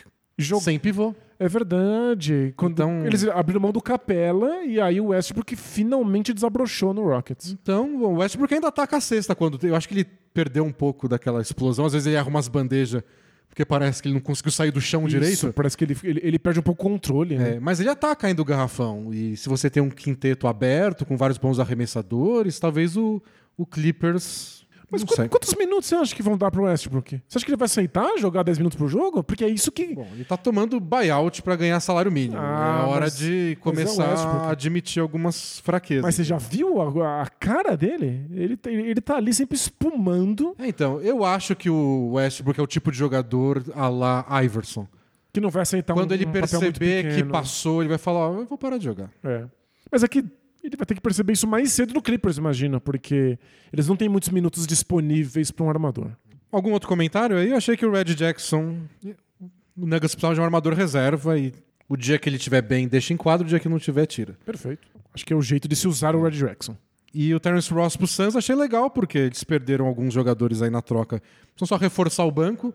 Acho que eles têm outros jogadores melhores que o Terence Ross no banco, então acho que ele nem vai participar muito. É engraçado que eu acho que o Terence Ross é tipo o Micro Bridges, só que ruim. Não, tipo, tem, tem o mesmo perfil, assim. Físico, É. tudo. É mais, é mais erra ao invés de acertar, né? Exato. Mas às vezes é só porque você sente falta, né, de uma pessoa. E aí você acaba namorando a pessoa mais parecida possível e ela é horrorosa, né? Então, não vou julgar. Bom, vamos para Maldição Bola Presa KTO? Opa! Porque essa semana, Danilo, é divertido, porque temos All-Star Weekend. A gente pode apostar Legal. No fim de semana das estrelas. E. Lembrando que não teremos nossa transmissão clássica de sábado no League Pass, porque o All-Star estará rolando, então bora se divertir apostando no jogo das Entra lá na estrelas. KTO, basquete, NBA. Aliás, se você clica Estados Unidos só, tem basquete universitário, NBA, tem só um NBA All-Star Weekend pra você votar só nas coisas do All-Star. Legal. E a coisa que eu achei mais engraçada, Danilo, é como a KTO respeita os talentos de LeBron James como general manager. Ah, porque agora a gente tem que votar num time sem saber qual time é, porque É. eles vão decidir na hora, como se fosse rachão. Antes, 30 minutos antes do jogo, o LeBron e o Antetokounmpo vão tirar um para o ímpar lá e vão começar a escolher o time na hora. Lembrando, eles não têm que levar em consideração leste-oeste. Não. Eles só têm que levar em consideração titulares, Titulares e e reservas. E a KTO tá pagando 1,80 para cada real apostado no time LeBron e 2,5 no time Yannis. Não é possível. Porque o time Yannis nunca ganhou do time LeBron. Ou seja, é uma questão de histórico de general É. manager dos dois. E quando foi time Duran, também perdeu. O LeBron nunca perdeu desde que ele teve essa função de draftar o próprio time. Os odiadores dirão que é porque o LeBron tem muitos anos de experiência como É. general, general manager. E o né? Antetokounmpo já falou que não, eu não posso perder a terceira seguida pro LeBron. Ah, eu acho que não vai mesmo, hein? Então você quer apostar no time Yannis. Eu, eu acho que o Yannis, pra não perder de novo, faz 60 pontos se for necessário. Vai jogar sério, vai jogar 40 minutos. eu, eu acho bem possível. Va- vamos? Va- Vamos de time Yannis. Eu achei muito engraçado, a gente tem que apostar sem saber o time. É, ir lá. E as odds não são iguais. É muito, muito legal. engraçado. Muito bom. Então va- va- vamos com o Yannis. É, Disputa de três pontos. A KTO já tinha atualizado a saída do Anthony Simons, mas pelo jeito quem vai entrar no lugar dele é o Julius Randle, e ainda não estava aparecendo na KTO quando eu peguei os números aqui. Mas a gente não vai apostar no Julius Randle, né? Pelo amor de Não, Deus. não, não, eu tenho um mínimo de bom Eu senso. não jogo dinheiro no lixo. A gente joga sim. Às mas- vezes a gente joga. Mas a gente joga pouco. Pouco dinheiro no lixo. O- Os favoritos pela KTO, Damian Lillard e Buddy Hield, em- empatados, cada um paga 5,20. Nossa, é- ou seja, é uma disputa difícil. Ninguém tem, não tem favorito claro. Depois pagando 6,60 o Jason Tatum, que curiosamente tinha o pior aproveitamento entre os candidatos até chegar o Julius Randle. Perfeito, o Julius Randle é pior. É, mas tá aí, o Jason Tatum em terceiro, depois veio Tyrese Halliburton, depois Laurie Markkanen jogando em casa, Olha só. e aí Tyler Hero, e o último, que paga menos, e minha mão já tá coçando, Kevin Herter. E eu quero apostar no Herter, tá pagando 8,60. Incrível. Não, ele, ele é um excelente arremessador e o mais importante pra competição. Ele tem um gatilho muito rápido no arremesso. É, eu não sei não. Eu, eu, tô, eu acho que por Tyler Hero eu acho meio. Ele gosta de driblar antes de arremessar. Não, não boto tanta fé no Tyler Hero. Eu queria o Markkinen porque é a história do cara da casa. Ele é uma das histórias mais divertidas da temporada. Pela historinha, essa é incrível. Mas o Herter tem chance e tá pagando tão bem. Pois é, o Buddy Hield é uma máquina. O Buddy Hield é uma boa. Damian Lillard se pega fogo. É que pro Damian Lillard é muito perto, né, o arremesso. Então, é, o Damian Lillard tem momentos. O o Buddy Hield, eu acho o arremesso dele um pouco lento. Porque para de três pontos. Ah, rapidinho. Não. Não, acho, acho bem rápido o arremesso do Buddy Hield. Solta a bola só. Es- eu- eu- escolhe o Herter, ou, Herter. ou- ou o Markkinen. Não, pra mim é o Herter. Então vamos, vamos de Herter. Eu vi, ele tá sendo odiado pelas casas de aposta ainda, vai ter que calar os críticos. Isso. E a temporada do Kings, né? A, é, o a única coisa que eu exijo, quando o Herter ganhar o campeonato de três pontos, laser. Tem que ter. É uma vitória do Kings. Qualquer vitória pro Kings é, tem que ser celebrada, porque é muito difícil. Temos também o Skills Challenge. Eu não quero apostar no Skills Challenge. É ridículo o Skills Challenge. Tem o time Jazz, que é o time da casa, que vai ter o Walker Kessler. Tem o time dos novatos, com o banqueiro. E o time Antetokounmpo, com os irmãos Antetokounmpo. Volta no, no banqueiro aí. Tá, então o time novatos? Isso. Tá apostado. O O favorito é o time Jazz. Perfeito. Não, o, o- o banqueiro tem que ganhar alguma coisa. E quando eu peguei, eu peguei imediatamente antes da gente começar. E não tem enterrado ainda? De manhã tinha. E eles tiraram, quer dizer que eles estão atualizando. Perfeito. E eu queria saber o que, que aconteceu. Desde de manhã até agora para a KTO tá atualizando. Mas o favorito era o Jerry Call Sims, do New York Knicks. Aliás, o, o que eu queria brincar nesse campeonato de enterradas é junte você, amigo internauta. Junte todas as pessoas que você conhece. Os que acompanham a NBA um pouquinho, os que vêm mais vezes, os que nunca assistiram. E perguntem no campeonato de enterradas: você já ouviu falar de alguém? É, Não é que você conhece. Não, não, não. É ouviu falar. Tipo, O nome já chegou no seu ouvido Isso. em algum momento. Porque quem tá competindo é o Kenyon Martin Jr., o KJ Martin do, do Rockets, o Trey Murphy III do New Orleans Pelicans, o Jericho Sims do Knicks e o Mac McClung, que foi anunciado como jogador da D-League, ia ser o primeiro jogador da D-League a participar do campeonato de terras da NBA, mas ele assinou agora com o Sixers. Então acho que ele vai lá com a camisa do Sixers dele. É, Nunca foi menos estrelado que o não, Campeonato de Terradas. não, acho que é o, o mais obscuro que dá pra ser. Eu aposto no McClung. Por quê? Porque, primeiro, ele dá umas enterradas muito loucas mesmo. Ok, Que é um argumento científico sério. perfeito. Tem um argumento que o pessoal do Café Belgrado deu que eu achei interessante.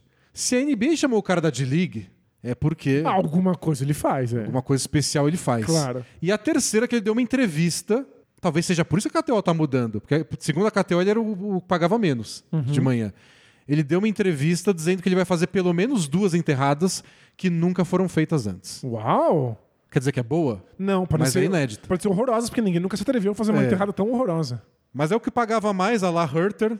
E eu não quero apostar no Jericó sim. Não, não, mas. Que era o que pagava o favorito, segundo a KTO. Eu apostaria no Kevin Martin Ah, Jr. o Kenyon Martin. o, Ken, o Kenyon Martin Jr. por um único motivo. Eu conheço. Clubismo. Eu conheço. E ele pula muito. É. Vamos ver o que ele faz com a impulsão dele. E é filho de alguém que pulava mais ainda. Então tá feita aí as nossas apostas na Maldição Bola Presa KTO. E hora de ir pro Both Things Play Hard. Bora! Are we having fun yet? Both teams play hard, man. Both teams play hard. It's not supposed to be easy. I mean, listen, we talking about practice. Not a game, not a game, not a game. We talking about practice.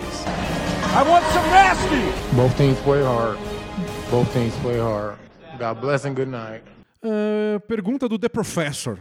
Opa, da End One. Olá, queridos amiguinhos. Denis, eu te amo, mas minha pergunta vai pro Danilo. Opa! Neste ano vou começar a dar aulas de empreendedorismo para o ensino médio. Olha só. Dou aulas em cursos livres para adultos há alguns anos e estou especialmente empolgado por poder ensinar uma visão real do empreendedorismo, com todas suas possibilidades, dependências e limitações, diferente do que esses alunos ouviram de algum coach empreendedor de sapatênis, Perfeito. que vende o empreendedorismo como solução para todos os males da humanidade. Até aí tudo bem. Porém, Porém- será a minha primeira vez dando aula para adolescentes. Isso tem me deixado igualmente empolgado e apavorado. Então vai lá.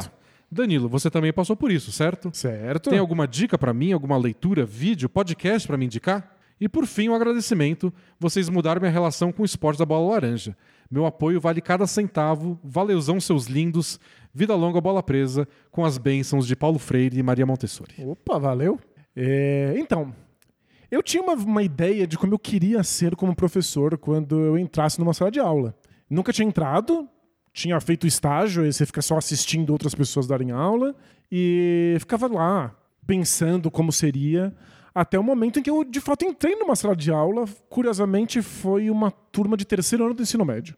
Então, minha primeira vez com alunos de verdade foi com adolescentes. E eles simplesmente fingiram que eu não existia.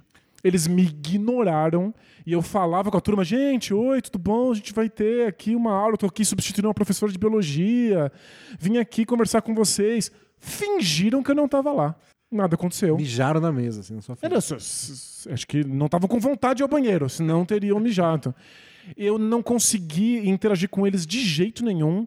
Consegui falar com uma garota para descobrir qual era a matéria que eles estavam tendo. A aula simplesmente não rolou. E aí eu voltei para casa e tentei pensar o que, que deu de errado. E aí eu percebi que eu tinha uma mentalidade na época muito de igual. Eu ainda me achava meio adolescente, eu achava que eu ia chegar lá e falar: e aí galera, tudo bem? E que eles iam me receber como se eu fosse um deles. Não, eu. Um velho. Eu, eu era um velho, quando eles não se conectaram. Eu tava meio tímido, meio assustado, falei um pouco baixo, eu Eles gaguejei um pouquinho, hesitei, eles já me ignoraram. Então, esse é o problema de dar aula no- com, com adolescentes. Eles vão te respeitar se você tiver uma confiança que você só vai ter se eles te respeitarem. É aquela história do finge até ser verdade. Exato. Então, a minha principal dica prática para você dar aula para adolescentes é finja que você está no controle. Finja que você já dá aula de empreendedorismo para adolescentes há anos. Exato. Mente pra eles. Não, tem isso. Fala, não, quando eu dava essa aula em outra escola, isso, tanto faz. É, eu sei que eu sou um defensor da rela total. Mas a gente tem que ser meio estratégico às vezes. Eu nunca contei para as minhas primeiras turmas que era a primeira vez que eu estava dando aula. Nunca. Essa informação não saiu da minha boca. Então, gente, é minha primeira vez. Se puder rolar um feedback E depois. não, nunca, nunca, nunca. Eles farejam isso. Eles sentem o cheiro do seu medo na É. água e vêm e te trituram. É, dicas pedagógicas e, e de leitura são, são coisas que você encontra facilmente por aí. Você já citou pedagogos importantes. Vale a pena você conversar com a escola, saber qual é a linha pedagógica que eles têm, que tipo de abordagem eles te recomendam. Mas não importa o que aconteça, não importa qual seja a sua linha, fale com, as- com os adolescentes com muita confiança, como se você dominasse o assunto, fizesse aquilo todos os dias da sua vida, eles vão te ouvir. E o resto você faz acontecer. Muito bom. Próxima pergunta é do fã do Kirk Heinrich. Salve, D&D. Sou um ouvinte que teve o prazer de encontrar o Danilo por acaso em uma rua próxima de casa. Apesar da rápida interação, foi muito divertido. E minha mãe que estava junto ainda disse: "Que rapaz simpático, parou para cenar". Conquistou uma mamãe já aí, Danilo. Ah, que fofo. Usando o gancho, vou mandar uma pergunta aqui. Denis, você sabe dizer se o número 48 possui um significado especial para o Lakers? Um amigo comprou uma camisa do time dos Estados Unidos com o número e disse que na loja haviam vários tipos de mercadoria também com 48. Não achamos nada sobre o assunto e uma pesquisa muito rápida. Fist bump para vocês, o famoso soquinho, Soquinho no soquinho. E vida longa bola presa. valeu. É, 48 foi um ano, 1948, primeiro ano do Lakers na ainda chamada BAA, Basketball Association of America. Então é o primeiro ano do Lakers como franquia, por isso que tem vários produtos com camisa 48, amarelo e roxo com 48 escrito. Eu não só não fazia ideia, como nunca reparei. né? Parece uma coisa meio esquisita, porque não é uma associação rápida. Você começa a pensar, Magic Johnson era 48? Não. Não. não. Era 32. Agora a pergunta é do sonhador infiel. Já, já imagina, imagina o que aconteceu, né? Eu vou ler a pergunta, mas a gente sabe o que aconteceu. Fala D&D, beleza? Beleza, mas não vai ficar beleza dentro de muito em pouco tempo. Espero que sim. A minha pergunta é dois pontos. Sonhar que traí minha namorada é errado? Tenho esse tipo de sonho às vezes. Ele fala às vezes, mas ao longo da, da pergunta parece que é tudo dia. Tenho esse tipo de sonho às vezes. Algumas vezes é com pessoas conhecidas, como amigas minhas ou até amigas dela. Às vezes com alguém que nunca vi na vida. Me sinto culpado não só pelo óbvio fato de sonhar algo assim, mas também porque eu meio que gosto. Não me entendam errado, nunca trairia minha namorada. Amo ela, ela é linda, maravilhosa, cheirosa, Cheirosa, etc. Mas esses sonhos parece que me dão uma pontinha de adrenalina, que é empolgante sentir de vez em quando. Como se estivesse jogando GTA e você sai atirando nas pessoas loucamente. Mas você nunca faria isso no mundo real. Claro, está no campo da fantasia. É, só que por ser de mentirinha, você faz e gosta.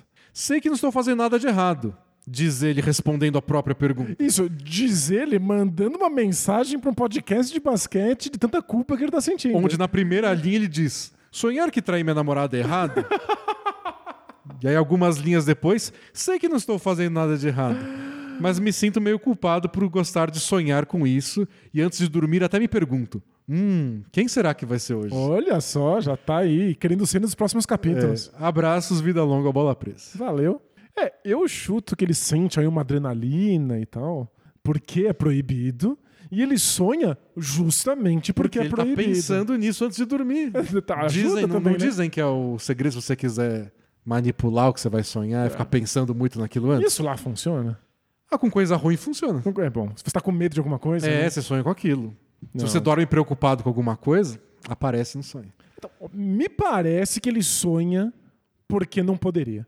Porque não cogita, porque essas, essas vontades ou essa von- vontade de fazer algo proibido estão aí bem, bem escondidas e domadas, e aí no sonho aparece. Ah, mas, mas se o moralismo chegar até a gente ficar condenando nossos próprios sonhos, né? E o mundo acabou. Você tá sonhando, tá ótimo. É. Divirta-se, aproveite. Aproveita. Você, você lembra do próprio sonho. Tá, tá, tá achando empolgante, tá dando uma adrenalina legal aí. Tá ótimo. É, você não não? traiu sua, sua, sua namorada na vida real. Tá dando tudo Você não, certo. você não pode nem sonhar com o que é proibido? Aí não é, tem pelo jeito. amor de não. Deus, não. Você tá dormindo, não tem ninguém assistindo. Já tá todo mundo julgando tudo o tempo inteiro. Vai ter fiscal de sonho. Fiscal de sonho agora, Não, pelo amor de aí Deus. é demais. Mensagem do já não mais romântico. Então, a gente tinha os últimos românticos, né? Aí agora, não Agora- tem, tem os que desistiram. Olá, D&D, tudo bem? Tudo bom. Possuo um dilema amoroso que somente essa dupla dinâmica pode me ajudar a resolver. Namoro há quatro anos com uma garota linda, inteligente, cheirosa. Blá, blá, blá, blá. No início do relacionamento tivemos algumas idas e vindas, mas nos últimos anos tudo se estabilizou. Ok. Nos damos super bem, temos uma rotina bem estabelecida, saímos, cozinhamos juntos e tudo mais. Porém, Porém- eu acho que já não amo mais ela. Ok. É um, é um porém. Né? É É um baita de um, um convenhamos porém, que é um porém. Nossa senhora. A real é que vivo tudo isso à base de um sentimento de companheirismo, mas não de amor. Isso me torna menos romântico, e o simples ato de postar uma foto vira uma obrigação, algo mecânico ao invés de espontâneo. Para piorar a situação, eu ainda fico pensando em outras pessoas. Ficaram amigos. Acordado, né? É, então, é, ele não tá sonhando. Eles ficaram amigos e agora ele tá desejando outras pessoas. Imaginando diversas situações que sei que eu deveria pensar com a minha namorada. Afinal de contas, o amor acaba? Interrogação. É melhor ficar em um relacionamento estável e com compan- companheirismo ou buscar por amor verdadeiro? Abraço de um futuro assinante e vida a vida ao bola bola. Valeu, valeu. Valeu, valeu, vá. É... Não, se você quer ter aí um grande companheirismo com uma pessoa que você não mais deseja e não sente mais apaixonado, seja amigo dessa pessoa. Vocês podem ser roommates. Vocês É. podem ser trutas. Eu acho que, pelo jeito que ele descreveu, é isso aí. É. Porque tem aquelas pessoas que ficam assustadas porque, tipo, a gente não tem aquele amor fervoroso do primeiro mês de relacionamento. Não, mas aí é normal. É. A coisa amadurece e vira outra coisa. que tem muito de companheirismo. Agora, se ele tá afirmando pra gente que acho que não é mais ela, tô pensando em outras pessoas. Aí não É, não é isso. É, foi, foi um pouco longe demais. E eu não acho é que tá mais morno, Não. é que ele quer outra. E eu acho um pouco cruel dele cogitar continuar com essa pessoa só porque eles são amigos e é gostosinho, sendo que a outra pessoa não sabe disso. Talvez a outra pessoa esteja muito apaixonada É. por ele, ainda o ame muito, e ele tá vendo ela como um amigo. Não é legal. As duas partes precisam estar cientes do que tá acontecendo nesse relacionamento. Nossa educação amorosa, assim, pela, pela nossa experiência, pela experiência dos outros, pelo que a gente vê na, na indústria cultural, é do tipo, pra terminar, precisa acontecer alguma coisa. É, você tem um desastre. E aí, né? quando não acontece nada, tipo, eles fazem coisas juntos, se dão bem, uma rotina bem estabelecida, se gostam claramente, a pessoa fica desesperada porque ela não sabe o que fazer. É, a gente, a gente não, a gente não é treinado pra essa sensação de que É. às vezes o amor termina, de às vezes a relação vira outra coisa e não é mais uma relação amorosa. E aí tem gente, que, romântica. tem gente que inventa problema pra poder terminar. É. Tipo, Não queria trair, mas se trair, vai acabar. E aí faz isso meio que força pro outro descobrir, porque não, não sabia fazer de outro jeito. É, a gente- acho que a gente não tem esse repertório de entender. Relações podem mudar com o tempo, podem virar coisas diferentes que impossibilitem uma relação romântica. Até porque quando acaba, vai contar pro amigo, "Ô, acabou, terminei. O que aconteceu? É Que- tipo- que- qual foi o gatilho disparado? E às vezes né, É que às vezes é a parece. pior história, né? É, só acabou. Não, é história horrorosa. É muito sem graça. Mas é que a- acho que às vezes a gente imagina que é cruel falar pra outra pessoa assim, "Ah, acabou o amor. Parece que é melhor dizer, não, eu ainda te amo. Mas eu fiz um monte de burradas e aí É. termina, né? Mas não, amor termina. Bom, como tantos outros, amigo, você já decidiu, É. mandou a mensagem pra gente buscando aprovação. Pode terminar, bota o carimbo. Ca- ca- Carimba. Pode terminar. É, mais uma para a lista de perguntas redundantes, em que a pessoa já sabia Isso. tudo antes mesmo de redigir a pergunta. Próxima pergunta é. Não sei se eu quero ler o nome da pessoa, porque é um resumo em uma linha da, da mensagem. é. Então é a mensagem de uma pessoa. Não vou dar esse Você spoiler. vai dar spoiler no, no- no título. Olá, Denis e Danilo. Olá. Escrevo ainda agitado pelo que houve há alguns minutos e porque minha terapia é só semana que vem. Ou seja, estamos aí tapando o buraco da profissional. É, mas é o seguinte: eu acabei de passar a mão na cabeça de uma velha louca e mandei ela tomar naquele lugar. Passou a mão na cabeça de uma velha louca? É. Que? Ele vai ter uma chance de explicar aqui. Estava andando com meu filho de três anos e uma desconhecida, essa senhora, passou a mão na cabeça dele. Ah. E eu estou de saco cheio de adultos imbecis encostarem a mão no meu filho sem conhecê-lo e sem pedir permissão. Acham que porque é uma criança não merece respeito e meu filho odeia isso. Toda vez ele se sente mal porque desconhecidos encostaram na cabeça dele. Já passei da fase de só acalmar ele para a fase de orientar o desconhecido. Depois para a fase de dar bronca. E hoje extrapolei. Ele passou a mão na cabeça da, da, da velhinha. Que doideira. Assim como ela passou a mão na cabeça do menino, eu passei a mão na cabeça dela. Sem machucar. Mas para despentear muito. Despenteou a senhorinha de propósito. e mostrar como incomoda ser, ser tocado por um estranho. Ela estava de costas e se assustou tanto quanto ele se assusta quando isso acontece. Claro. Quando ela virou para me olhar, eu disse para ela nunca mais encostar em que ela não conhece.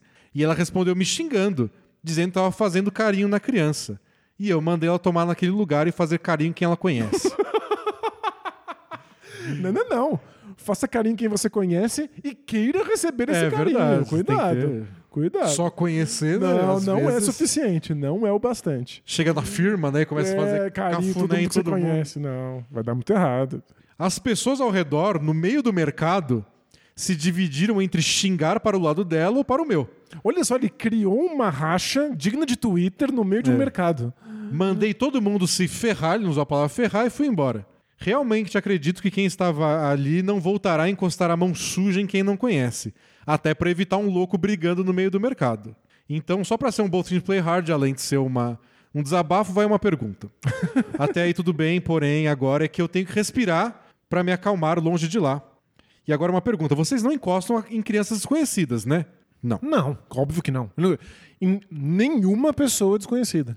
É, quando eu tô no parquinho com a Mora, eu encosto em algumas crianças que estão prestes a se acidentar.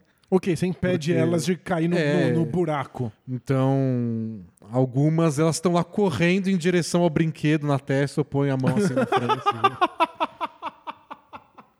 Você fa- cumpre a sua função como bom cidadão. É. E tem criança que vai lá te dá um abraço também.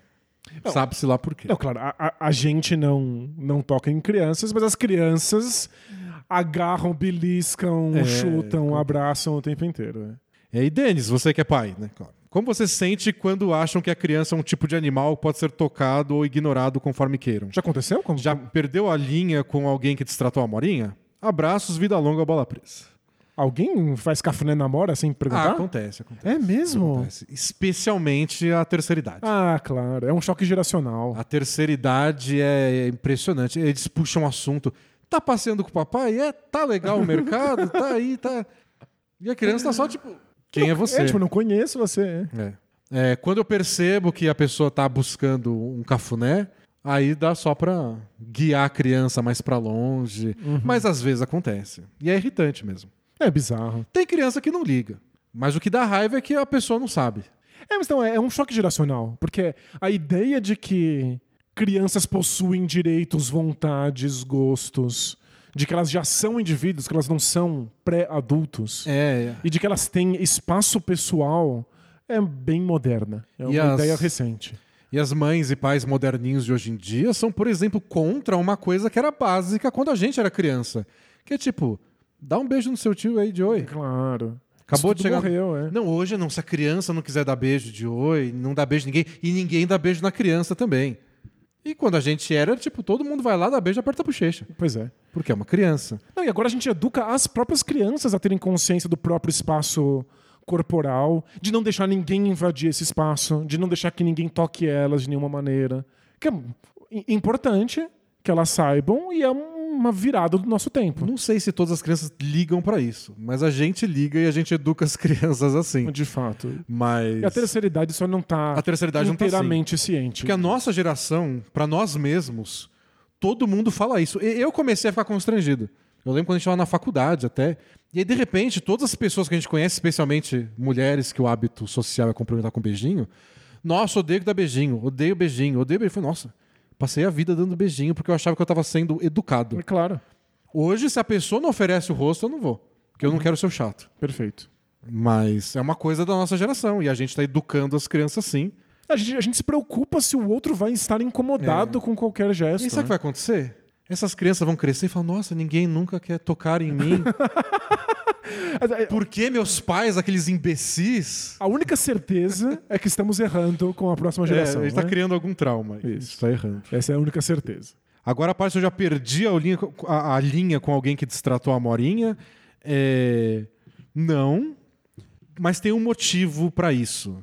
Que é geralmente as pessoas que me irritam mais e que eu quero ir lá dar um, um- um sacode são outras crianças. E aí eu não posso fazer isso. Entendi, justo. Então, é uma outra criança de 3 anos de idade Que vai lá dar um empurrão. que vai lá e dá um empurrão, que arrancar o brinquedo da mão dela e que dá vontade de ir lá e eu dar um empurrão na criança. Fala, e aí, otário? Você se acha mais forte que a Mora? Eu sou muito cresce mais pra forte mim que você. agora. Vamos lá, vamos resolver isso ali no escorregador. Isso, eu vou fazer um campeonato de empurrão, ver É. o que, que acontece. E aí você tem que segurar e só às vezes. E aí tem que encostar na criança. Tipo, ela vai entendi, empurrar claro. a Mora, eu seguro o bracinho dela sem força e falo: não, não. Vamos brincar junto? Uhum. E minha, minha cabeça tá falando: vamos quebrar o dentinho?